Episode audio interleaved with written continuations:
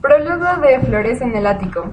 Es muy propio el atribuir a la esperanza el color amarillo, como el sol que raras veces veíamos, y al ponerme a copiar el viejo diario que escribí durante tanto tiempo para estimular la memoria, que viene a la mente un título, como fruto de la inspiración, abre la ventana y ponte al sol, y sin embargo duro en asignárselo a mi historia, porque pienso que somos algo más que flores en el ático, flores de papel, nacidos con tan vivos colores, ajándonos cada vez más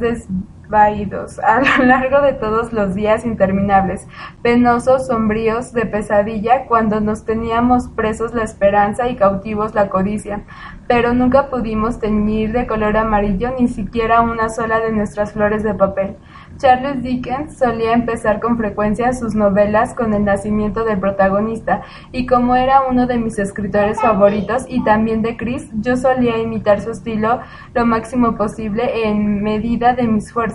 Pero Dickens fue un genio, nacido para escribir sin dificultad, mientras que yo cada palabra que escribo la escribo con lágrimas, con mala sangre, con amarga bilis, bien mezclado todo ello con vergüenza y culpabilidad. Pensaba que hubiese sido mejor no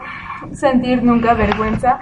o culpabilidad de esos sentimientos eran penosos que otros debían soportar. Han pasado los años y ahora soy más vieja y más prudente y estoy mejor dispuesta también a aceptar lo que debe, lo que me depara el destino. La tempestad de ira que una vez estalló en mi interior se ha ido cediendo, de manera que ahora ya puedo escribir, espero con veracidad y con menos odio y prejuicio de lo que había sido posible hace unos años. De manera que, como Charles Dickens, en, una, en esta obra de imaginación me ocultaré a mí misma detrás de un nombre supuesto y viviré en lugares falsos y pediré a Dios que en los que deberían haberse sentido fulminados cuando leyeron lo que tengo que decir, apenas se sientan heridos y ciertamente Dios en su infinita misericordia hará que algún día